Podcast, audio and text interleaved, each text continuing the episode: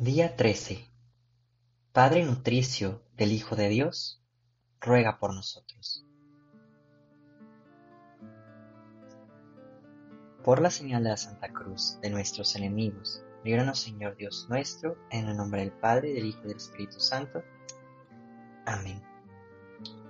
Los cristianos utilizan muchos términos para describir la paternidad de San José.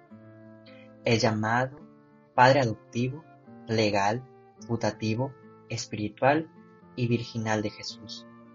Si bien ninguno de estos títulos se encuentra en el Nuevo Testamento, todas son formas legítimas de describir la paternidad de San José.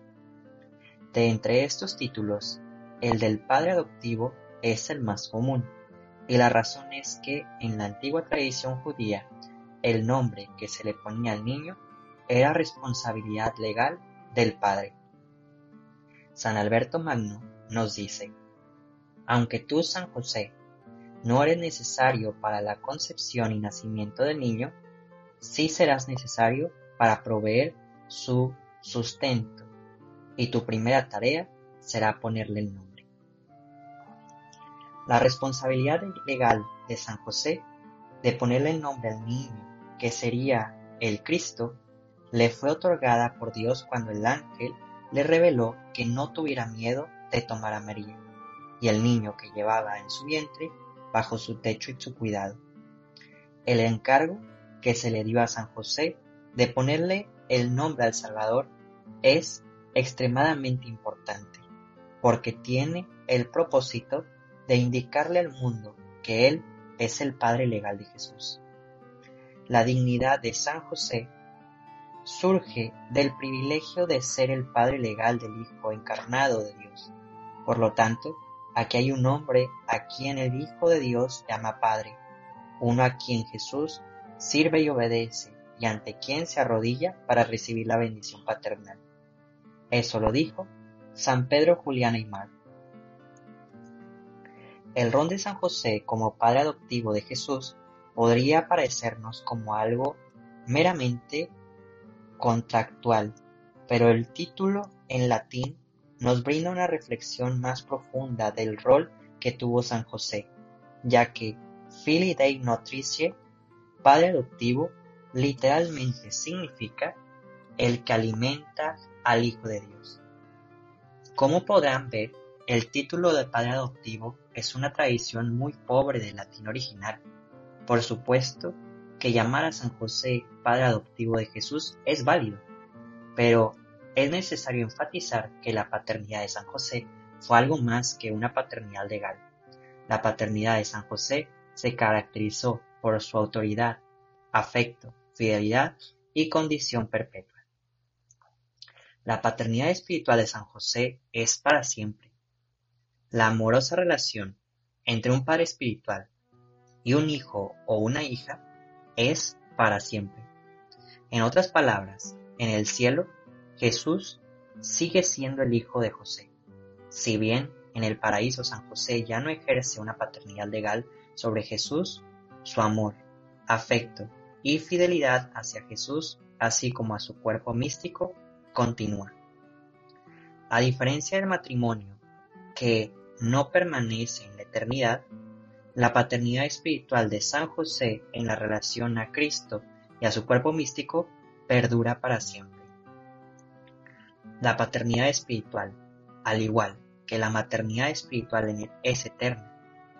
De no ser así, la Iglesia tendría que dejar de invocar a Jesús como el Hijo de José, y también tendría que dejar de invocar a María, que está en el cielo, como nuestra Madre espiritual.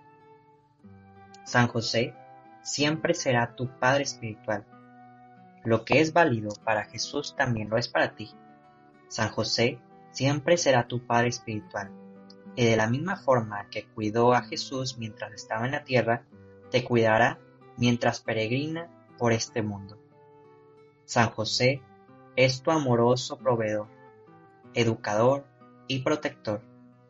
Cuando termine tu vida sobre la tierra, San José seguirá siendo tu Padre, ya no a un nivel terreno, sino a un nivel espiritual.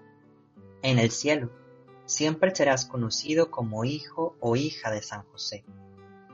San Efrén, el sirio, dijo, Nadie podrá jamás acabar de alabar dignamente a José, a quien tú, oh verdadero y único, Hijo del Padre Eterno, te ha dignado tener como Padre adoptivo.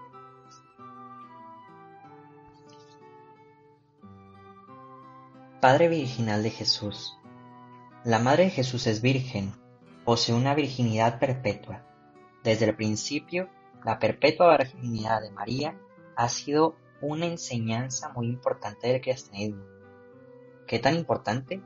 Bueno, en el siglo IV, un obispo llamado Bonoso, de Italia, un territorio que hoy forma parte de Albania, Croacia, Serbia, Bosnia y Montenegro, fue reprendido por su hermano obispo y despojado de su episcopado por enseñar que María y José tuvieron más hijos después del nacimiento de Jesús. El papa de aquel tiempo, San Ciricio, escribió una carta a los fieles obispos de Iliria agradeciéndoles haber disciplinado al obispo descarriado diciendo, Ciertamente, no podemos negar que tuvieron razón al corregir la doctrina sobre los hijos de María, y tiene razón al rechazar la idea de que cualquier otro hijo pudo haber venido del mismo vientre virginal del cual nació Cristo, según la carne. La doctrina de la perpetua virginidad de María es una enseñanza tan importante del cristianismo que el Papa San Martín I la declaró dogma de fe en el Concilio de Letrán en el año 649. Con esto en mente, ¿sabías que hay una tradición en la Iglesia que afirma que San José también fue virgen desde siempre? Es una tradición que se ha adherido y ha sido promovida por santos, místicos y papas durante siglos. Antes de profundizar en esta tradición, es necesario abordar las objeciones comunes que con frecuencia surgen en contra de la virginidad de María, y con ello irán emergiendo un panorama más claro de la virginidad de San José. En primer lugar, algunos han afirmado que los pasajes del Nuevo Testamento que se refieren a los hermanos y hermanas de Jesús son una clara identificación de que María no permaneció virgen. A primera vista, estas afirmaciones parecieran contradecir la perpetua virginidad de María, así como cualquier posibilidad de que San José fuese virgen. Sin embargo, el Catecismo de la Iglesia Católica nos proporciona una respuesta concisa a esta cuestión afirmando, la Iglesia siempre ha entendido estos pasajes como no referidos a otros hijos de la Virgen María. Son efecto Santiago y José, hermanos de Jesús, son los hijos de una María, discípula de Cristo, que designa de manera significativa como la otra María. Se trata de parientes próximos de Jesús, según una expresión conocida del Antiguo Testamento. La sabiduría expresada en el catecismo es el fruto del siglo de estudio de las escrituras. Expertos académicos bíblicos familiarizados con las expresiones del Antiguo Testamento siempre han sostenido que cuando se utiliza el término de hermano y hermana en el Nuevo Testamento para describir a los familiares de Jesús, no se refiere a sus hermanos y hermanas biológicos, sino que la expresión hermanos y hermanas del Antiguo Testamento se abrió paso hacia el Nuevo Testamento como una forma de describir a los primos de Jesús. Cualquier académico bíblico sabe que en las versiones antiguas griegas del Antiguo y Nuevo Testamento, la palabra que se utiliza para hermanos y hermanas es la misma palabra usada para primos. San Jerónimo, presublimemente el experto bíblico más eximio de la historia en la Iglesia, enfrentó este tema en el siglo IV, ofreciendo las siguientes reflexiones. Ciertas personas que siguen los desvaríos de los escritos apócrifos fantasean de que los hermanos del Señor son los hijos de José y de otra esposa, e inventan una cierta mujer melcha o hecha. Como está contenido en el libro que escribimos en contra de el vídeo, entendemos como hermanos del Señor no a los hijos de José, sino a los primos del Salvador, hijos de María, esposa de Cleofás, la que fue tía materna del Señor, de quien se dice era madre de Santiago el menor, de José y Judas. Ellos, según se lee, eran llamados hermanos del Señor en otro pasaje del Evangelio. Ciertamente, toda la escritura indica que a los primos se les dice hermanos. San Jerónimo señala varios puntos en esta afirmación. Subraya que hermanos y hermanas de Jesús no eran sus hermanos biológicos, sino primos. Y también puntualiza que la idea de que San José tuvo hijos en un matrimonio previo encuentra su origen en documentos apócrifos, no canónicos y no aprobados. San Beda, el Venerable, uno de los más grandes historiadores del siglo VIII, hace eco del pensamiento de San Jerónimo, diciendo, Hubo ciertamente heréticos que pensaban que José, el esposo de la siempre Virgen María, había procreado con otra esposa aquellos que la escritura llama los hermanos del Señor. Otro, una mayor astucia, pensaron que San José habría procreado otros hijos de María misma después del nacimiento del Señor. Pero, mis queridos hermanos, sin ningún temor a esta cuestión debemos saber y confesar que no sólo la Santísima Madre de Dios, sino también el más santo testigo y guardián de su castidad, permanecieron libres de absolutamente cualquier acto marital. En el lenguaje bíblico, los hermanos y hermanas del Señor se llaman no a los hijos de María y José, sino a sus familiares. San Jerónimo y San Beda saben de lo que están hablando. Estos grandes santos están no solo defendiendo una verdad fundamental de la cristiandad, la perpetua virginidad de María, sino que también están afirmando la tradición de que San José permaneció virgen durante toda su vida. Segundo, algunos han elevado la objeción de que María no pudo haber permanecido virgen, y por asociación tampoco San José, porque varios pasajes del Nuevo Testamento se refieren a Jesús como el primogénito de María.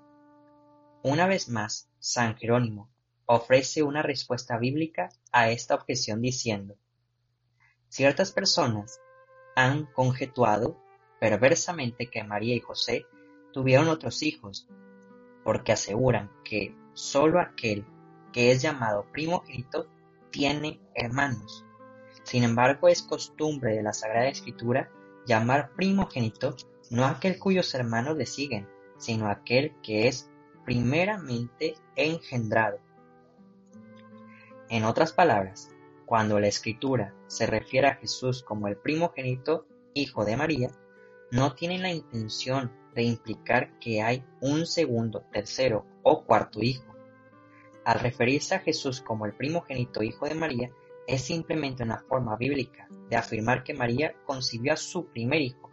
No significa que siguieron más hijos.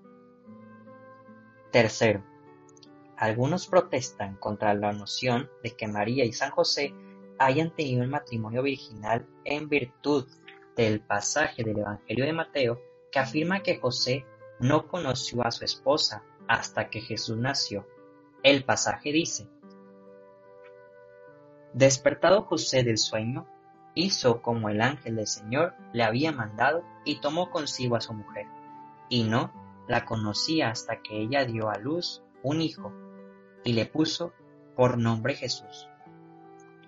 A primera vista, el pasaje de Mateo de la impresión de que José tuvo relaciones maritales con su esposa después de que ella dio a luz a Jesús y no la conoció hasta que ella dio a luz un hijo, sin embargo, ¿cómo lo han afirmado a lo largo de los siglos los adémicos, santos, papas y teólogos el uso de la palabra hasta en la escritura?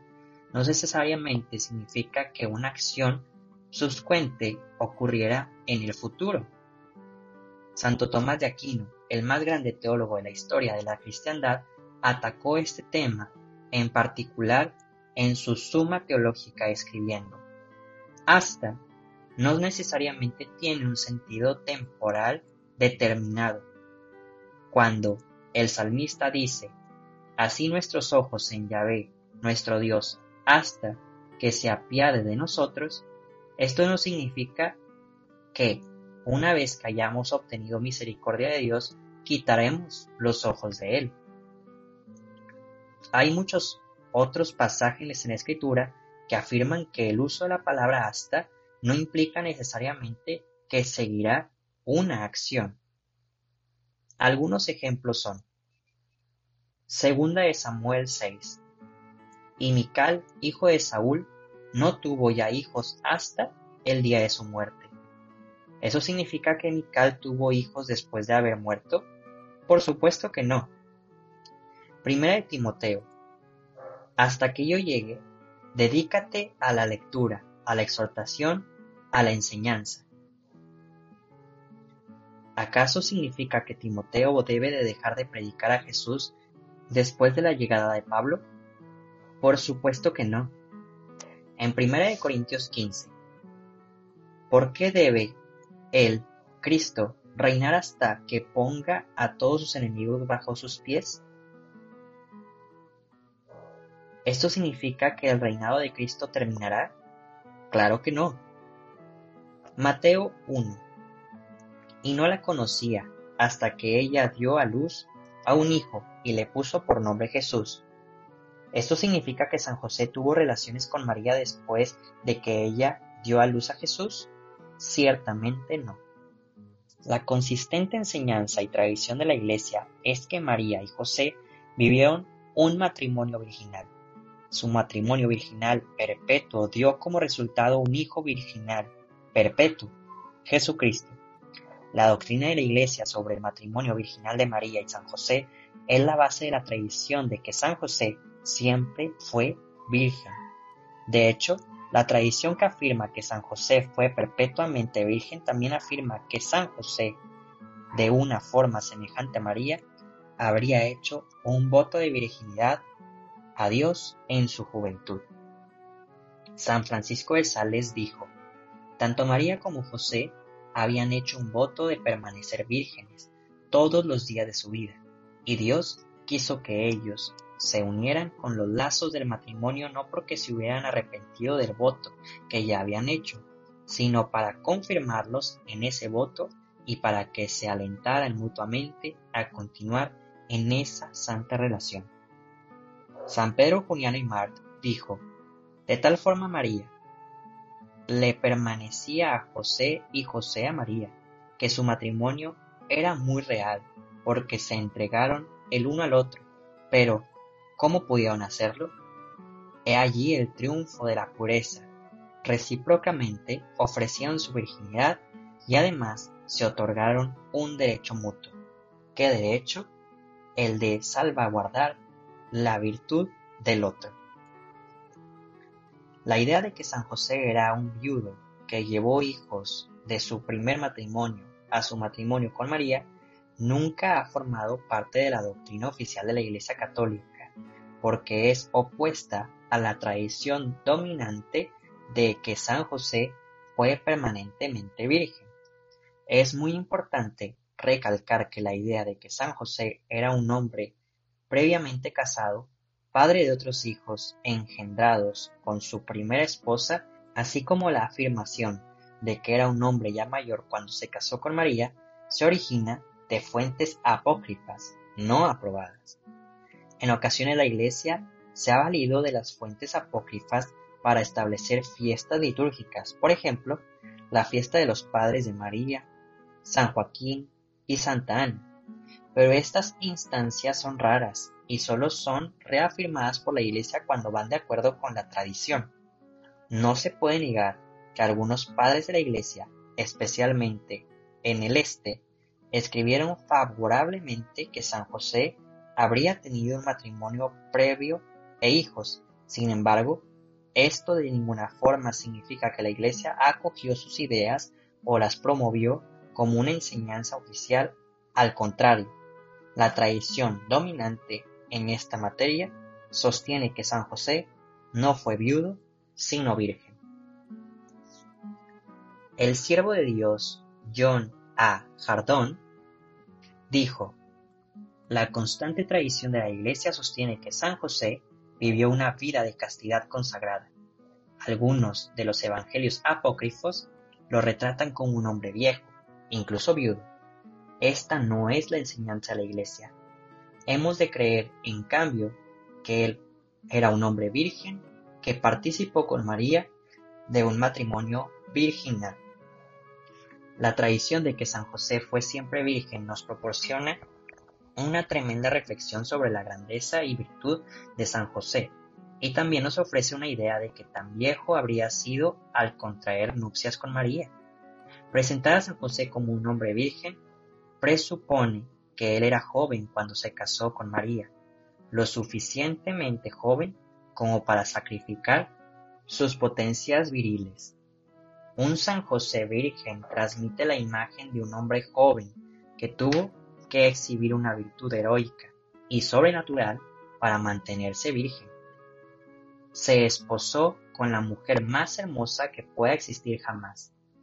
Un adulto entrando en años que se casa con una joven virgen no requiere ningún sacrificio puesto que su virginidad y pasión han disminuido. Por otro lado, un hombre fuerte, amoroso, juvenil y virgen habría necesitado hacer un tremendo sacrificio de mente, cuerpo, sentidos y corazón para esforzarse con una mujer tan pura y encantadora. Los santos místicos, eruditos de la escritura y teólogos no son los únicos que afirman la paternidad virginal de San José. Varios papas en el siglo XX también lo han hecho. El 26 de noviembre de 1906, el Santo Papa Pío X aprobó una oración invocada a San José como el Padre Virginal de Jesús, e incluso concedió una indulgencia a todos los que recitaran la oración que dice, Oh José, Padre Virginal de Jesús, purísimo esposo de la Virgen María, ruega por nosotros todos los días a Jesús, el Hijo de Dios, para que revestidos con las armas de tu gracia, luchemos en la vida como debemos y seamos coronados por Él a la hora de la muerte. Amén.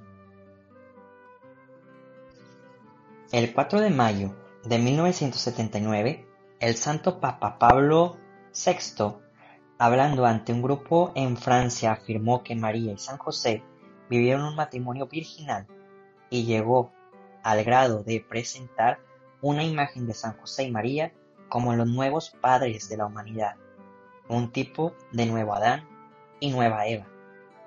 Él dijo, mientras que Adán y Eva fueron la fuente de maldad que se desató en el mundo, José y María son el pináculo desde donde se aparece la santidad sobre la tierra. El Salvador comenzó la obra de salvación mediante esta virginal y santa unión. Piénsalo, si Dios confió a la Virgen Eva el cuidado de un esposo virginal, Adán, ¿por qué habría de ser diferente entre María y San José? María y San José son muchos más grandes que Adán y Eva. A diferencia de nuestros primeros padres, Adán y Eva, la unión virginal de nuestros nuevos padres, María y San José, no resultó en la caída de la raza humana, sino en la elevación de la humanidad. La unión virginal y amorosa de San José y María conduce a nuestra redención. La unión virginal produjo un Hijo virginal, Jesucristo, el Salvador del mundo. La tradición católica siempre ha enseñado que el amor virginal de María por Dios era tan grande que le consagró un cuerpo desde temprana edad a través de un voto de perpetua virginidad. María encomendó toda su persona a Dios y tenía absoluta confianza en el plan que Él tenía para su vida. Ella no deseaba nada en la vida más que hacer la voluntad de Dios. su confianza en él eran tan grande que confió en él cuando la llevó a desposarse con un hombre, segura de que le habría elegido a alguien que amara realmente tanto a Dios como a ella, y por lo mismo respetaron su voto. Un hombre que estuviese completamente dedicado al plan de Dios y protegiera su virginidad. Ella jamás dudó de Dios. San Estanialo dijo, la Virgen María se ha desposado con el novio virginal José. Sin embargo, ella, que se casó con José por obediencia a sus mayores, no teme por su virginidad bajo la protección de José. Habiendo puesto su confianza en Dios, delegó en un hombre la protección de su mayor tesoro. Ella, que anteriormente había dedicado la flor de su virginidad a Dios en una ceremonia solemne, no tenía ninguna duda de que tendría un esposo virgen. En San José, Dios preparó un esposo, un guardián y un caballero para María. Tenía que ser así conforme al designio de Dios, que no vino al mundo de ninguna otra manera más que a través del matrimonio de un hombre y una mujer que se mantuvieron vírgenes. En San José, María experimentó un perfecto esposo y reflejo del amor de Dios por ella. Cuando María conoció a San José, ella supo que Dios lo había elegido para ser su amoroso y amado esposo. Confiando en el plan de Dios, se enamoró de San José y le dio su corazón. El cuerpo de María estaba reservado para Dios, pero tenía la libertad de darle su corazón a San José, el único hombre digno de ella, el único hombre que reflejaba perfectamente el amor puro de Dios. En la virtuosa virginidad de San José, María experimentó pureza, castidad, modestia y amor sacrificial. El corazón y el cuerpo de María estaban seguros en el amor conyugal de San José. Él es un espejo de la pureza de Dios Padre.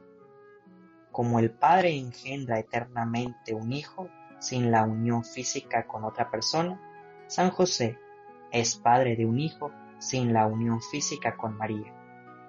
El matrimonio virginal de San José y María engendró maternidad espiritual, paternidad espiritual y fecundidad virginal. La más extraordinariamente teológica en toda la cristiandad han alabado la paternidad virginal de San José a través de los siguientes santos. San Agustín dijo, un hijo nació de la Virgen María a la piedad y amor de José, y ese hijo fue el Hijo de Dios. ¿No debería pues el esposo aceptar virginalmente lo que la esposa dio a luz virginalmente? Porque así como ella era una esposa virgen, así también era él un esposo virgen. Así como ella era una madre virgen, así también él era un padre virgen. Por lo tanto, el que diga que no debió haber sido llamado padre por no engendrar ningún hijo, está mirando la concupiscencia de la procreación de los hijos, no los íntimos sentimientos del amor. Que su mayor pureza confirme su paternidad que la Santísima María no nos reprenda porque ella no deseaba anteponer su nombre al de su esposo, sino que dijo, Tu padre y yo te hemos buscado con angustia. En consecuencia, que ningún murmurador perverso haga lo que la esposa virginal no hizo. Así como era un esposo virginal, también era un padre virginal. Así como era un hombre, así también era la mujer. El Espíritu Santo reposaba en la justicia de ambos. Les dio a los dos un hijo. San Jerónimo dijo, José también fue virgen a través de María para que de un matrimonio virginal pudiera nacer un hijo virginal. San Bernardino de Siena dijo, Creo que este hombre, San José, estuvo adornado con la más pura virginidad la más profunda humildad, el más ardiente amor y caridad hacia Dios.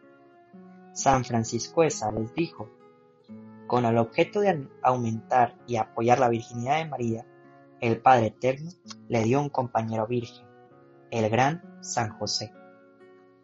San Juan Henry Neumann dijo, San José era virgen y su virginidad fue el espejo fiel de la virginidad de María. Santo Tomás también creía que San José era virgen. El doctor Angélico ofrece una reflexión adicional sobre su paternidad virginal de San José, progresando en el conocimiento de que era lo más apropiado que Jesús confiará a su madre virgen a un esposo virgen, ya que la madre virgen posteriormente sería confiada a un apóstol virgen, San Juan Apóstol al pie de la cruz. Santo Tomás escribe, creemos que, así como la madre de Jesús era virgen, así también José, porque Dios puso a la Virgen bajo los cuidados de un virgen. Y así como Él lo hizo al final, en la cruz, así lo hizo al principio, en la desposorio de María y José. El razonamiento de Santo Tomás de Aquino tiene sentido. Si tú fueras Dios, ¿no le encargarías a tu madre a una persona virgen? ¿No querrías que tu madre fuese protegida y honrada por un hombre absolutamente puro, casto y un perfecto reflejo del amor de Dios? Por supuesto que sí. San Alberto, el Grande, también lo pensaba, y él escribió, como esposo virgen, San José protegió a su virginal esposa.